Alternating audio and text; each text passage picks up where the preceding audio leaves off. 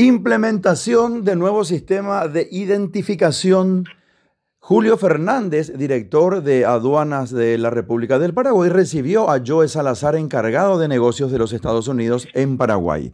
Es para la sesión de equipos destinados al funcionamiento del sistema ATSG, que opera sobre datos de viajeros. Vamos a saber de qué se trata esta noticia. Vamos a conversar con el director nacional de aduanas, Julio Fernández. ¿Qué tal, director? ¿Cómo estás? ¿Qué tal, Rodolfo? ¿Qué tal tu audiencia? Un saludo especial. Eh, bueno, básicamente este es, es, una, es, una, donación tanto de equipos como de software, eh, que, digamos que hace rato estamos, eh, digamos, detrás de este, de, digamos, de este nuevo, esta nueva tecnología. Eh, nos va a permitir, eh, digamos, tener, tener mucha mayor precisión. Nosotros tenemos eh, informaciones eh, detalladas de mercadería, de los medios de transportes, pero nos faltaba un pilar, nos falta un pilar importante que es el tema de los viajeros. Y bueno, como el tema de, del, movimiento aéreo, principalmente es movimiento, entiendo que Paraguay tiene, no estoy seguro, ¿verdad? Esta cifra, pero creo que tiene en años normales, cuando sin pandemia, tiene un movimiento de dos millones de pasajeros más o menos al año. Mm. Otros países tienen aeropuertos como Seúl, tienen 60 millones, o Chicago debe tener por ahí cerca o más. Entonces, eh, necesariamente se requiere de tecnología para poder eh, preparar perfiles de riesgos y con eso focalizar las, las investigaciones y análisis y ser, digamos, tener una política preventiva de contra, digamos, la contra ilícitos. Entonces, eh, este tipo de, de, herramientas viene a potenciarnos y obviamente vamos a tener que trabajar bien de cerca con el Ministerio del Interior, también con la este, también con migraciones y otras oficinas de inteligencia del país. Director, eh, es una donación de los Estados Unidos el sistema ATSG. pero, para entender, para entender con mejor precisión de qué se trata, o sea, yo entiendo que es para, para tener un, una, una, prevención respecto a los viajeros, pero, pero ¿cómo opera este sistema? Bueno, hay una cantidad muy grande de datos que este, comparten las aerolíneas a nivel mundial. Entonces, para el manejo de, digamos, de manejo rápido y para poder, digamos, hacer análisis eh, bien focalizados, se requiere nosotros estamos recibiendo una donación, de, para darte una idea, tiene como 500 kilos el tema del equipamiento y el, programa o el software también tiene, digamos, de alta tecnología y lo que nos va está preparado para que uno pueda hacer análisis y construir patrones y ver, este, detectar con anticipación eh, movimiento de personas que tienen ciertas sospechas eh, o que generan sospechas. Entonces, eso eh, son, digamos, informaciones que se intercambian a nivel internacional y nos ayuda a ser mucho más. Ya, ya. ¿Estás ahí, director? Sí, estoy, estoy. Ah, ah, esto, es, esto es sumado, Rodolfo, a una serie de medidas que estamos, eh, digamos, en, lo que está, en las que medidas en las que estamos incursionando. Por ejemplo, eh, está el tema de, eh, la, digamos, la famosa compra de los escáneres que estamos detrás de eso, estamos viendo la posibilidad de de tener más tecnología eh, para el manejo de imágenes de, con control no intrusivo. Estamos con este, cámaras también eh, que identifiquen rostros, que identifiquen eh, chapas de vehículos. Todo eso se está avanzando y de dentro de, de, ese esquema también el Fondo Monetario, por ejemplo, internacional nos ayudó con la, nos está ayudando con la construcción de, con el diseño de un nuevo sistema de riesgos con el tema de mercaderías que analiza importadores, despachantes, país de origen, país de destino. Eh, entonces, la información ah, cuando es de gran volumen eh, requiere necesariamente saber utilizar la, eh, digamos, la, inmensa base de datos que uno dispone, que no está, digamos, en esquemas como la, la aduana. Entonces, para eso se requiere ya, digamos, gente que ha trabajado y todo el conocimiento adquirido en otros países, digamos, nos, nos, nos sintetizan en algunos sistemas que nos facilitan en este momento. Entonces, nosotros estamos en una especie de, en un, en un, en un avance importante en este, por varios frentes. Y este, este es uno más, pero digamos es sumamente relevante porque además es una donación y es, digamos, una, demostración también de confianza que nos tiene la, eh, digamos, digamos, el gobierno de Estados Unidos al otorgarnos, digamos, este tipo de, de, donaciones muy especiales. Cuando se escucha la palabra donación, yo particularmente, tengo que ser muy franco contigo, eh, director Julio Fernández, yo siempre veía con buenos ojos, escuchaba con buenos oídos la palabra, la palabra donación. Hoy día, déjame decirte, esto, eh, eh, esto te lo digo en forma muy personal, eh, hoy día estoy tipo harto de escuchar la palabra donación porque toda la, mayoría de las vacunas que llegan al Paraguay son donaciones. Y dentro de ese contexto, porque esa no es tu área, pero yo sé que también estás, no tengo la menor duda, muy preocupado como, como ciudadano y como paraguayo con todo lo que está pasando respecto al COVID-19.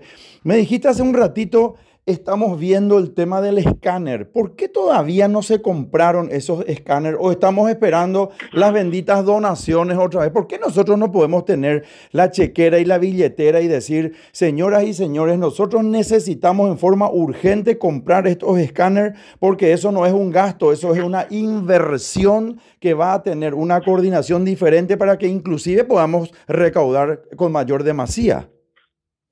Bueno, estamos acelerando el proceso. Resulta que al ser productos altamente costosos eh, y al haber muchísimos intereses en juego, entonces nosotros tenemos la preocupación de que eh, se generen protestas. Es muy conocido, eh, ya son conocidos los procesos en los que cuando hay muchos recursos en juego, si uno no toma todas las precauciones, alguna protesta termina generándote una demora mucho más grande.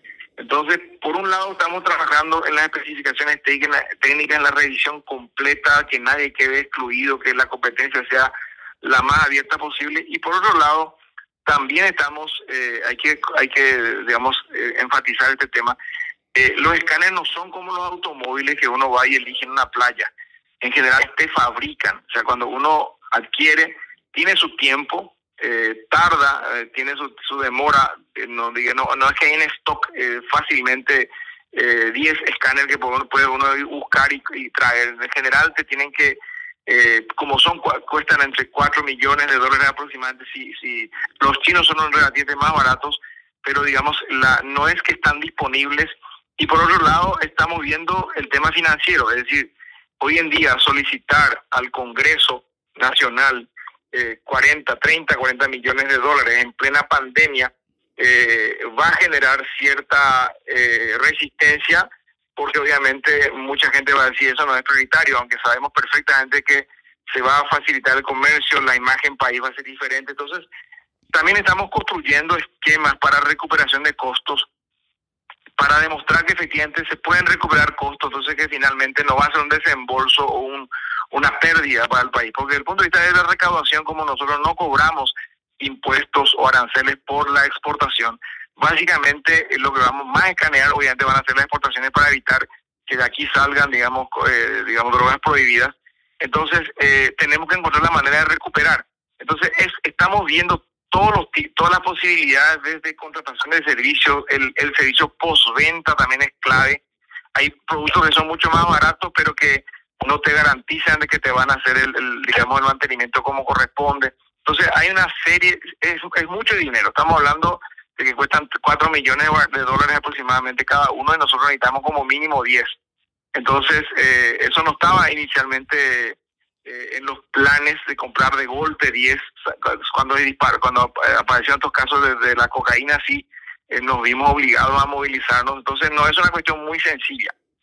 Director, ustedes no vieron la posibilidad, no sé, no sé si, estoy diciendo un disparate no, o, no, si no corregime, alguna posibilidad de hacer una APP, por ejemplo, con alguna empresa eh, internacional que pueda brindar este servicio de escáner a la aduana y ustedes firman un contrato de 8, 10 años y, se empieza a trabajar con el servicio o de cualquier manera, eh, si hablamos de la rentabilidad y, hablamos de, de, una circunstancia económica, conviene más que la misma aduana tenga sus propios escáneres. Todos esos modelos estamos analizando eh, por el volumen, por el volumen de, digamos, de contenedores que se manejan en Paraguay, que son 100 mil al año. Eh, si bien suena fuerte para un país como Paraguay, en realidad es, eh, un, movimiento pequeño para generar rentabilidad al, sector privado.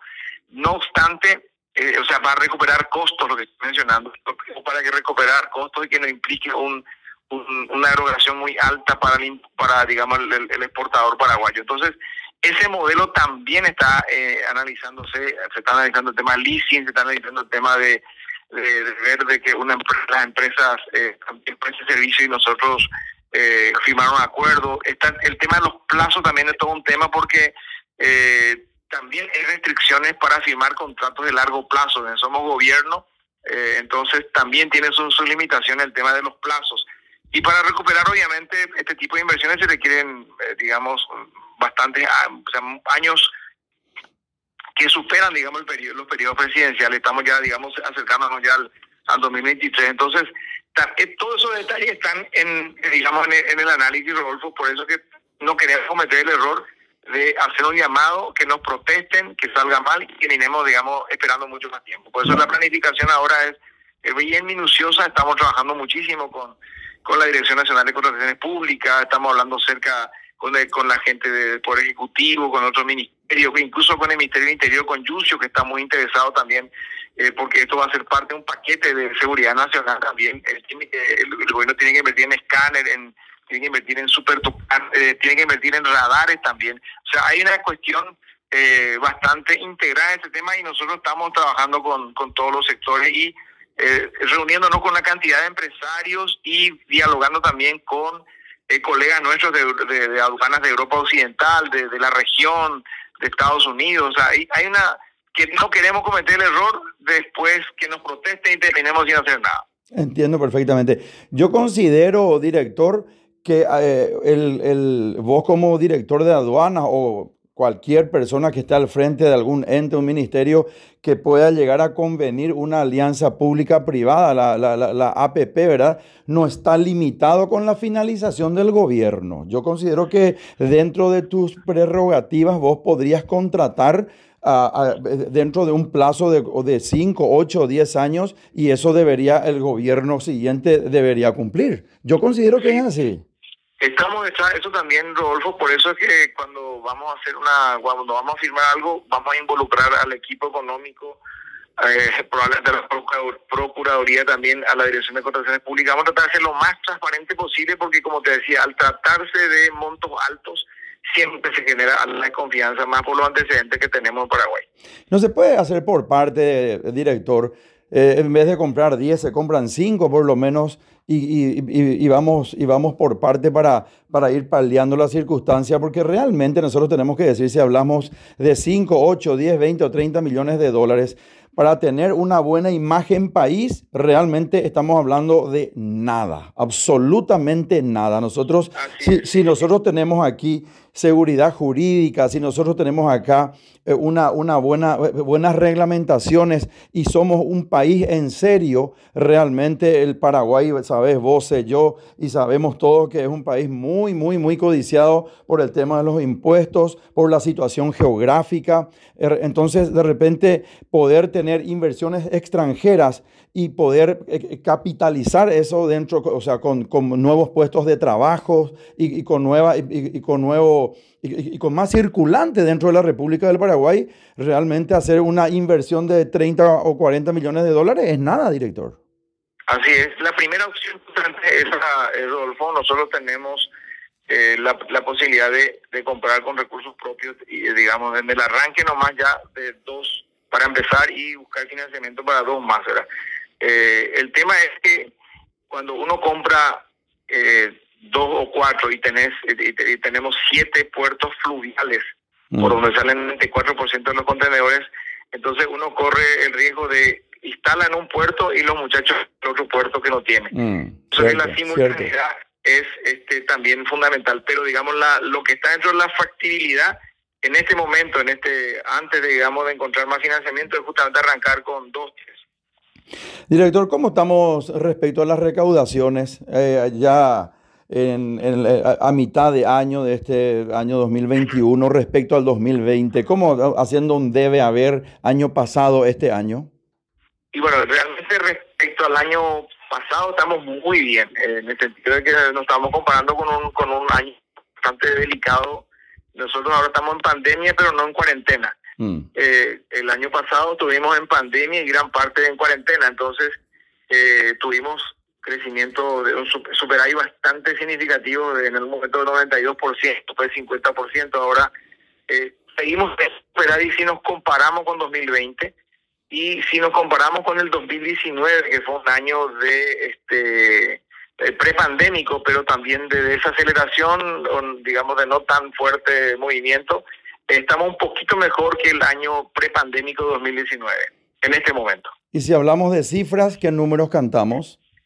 Y a ver un poquito, estábamos, eh, a ver un poquito, exactamente no, no tengo acá las cifras exactas, pero eh, estamos aproximadamente eh, respecto al año, al mismo periodo del año pasado, eh, la verdad que no, no, 92% saltamos, después saltamos 50 y ahora estaremos con un aumento, un, un superávit de, no, no te puedo asegurar todavía, pero respecto al año pasado en el acumulado tenemos eh, 1 o 2% respecto al 2019, es decir, estamos un poquito mejor al, al periodo este prepandémico, a ver si puedo puedo prender la computadora rápidamente para darte la cifra. Lo que pasa es que te, parece que te tomé ahí ya de salida y te estoy eh, eh, preguntando números precisos y tenés que prender la computadora para, para poder decirnos de, con precisión. La verdad que no estaba, no estaba saliendo, pero sí estaba para una reunión. Pero entonces, como sé que Rodolfo Freeman tiene muy escuchado. Rodolfo, director, director, Rodolfo González Friedman es.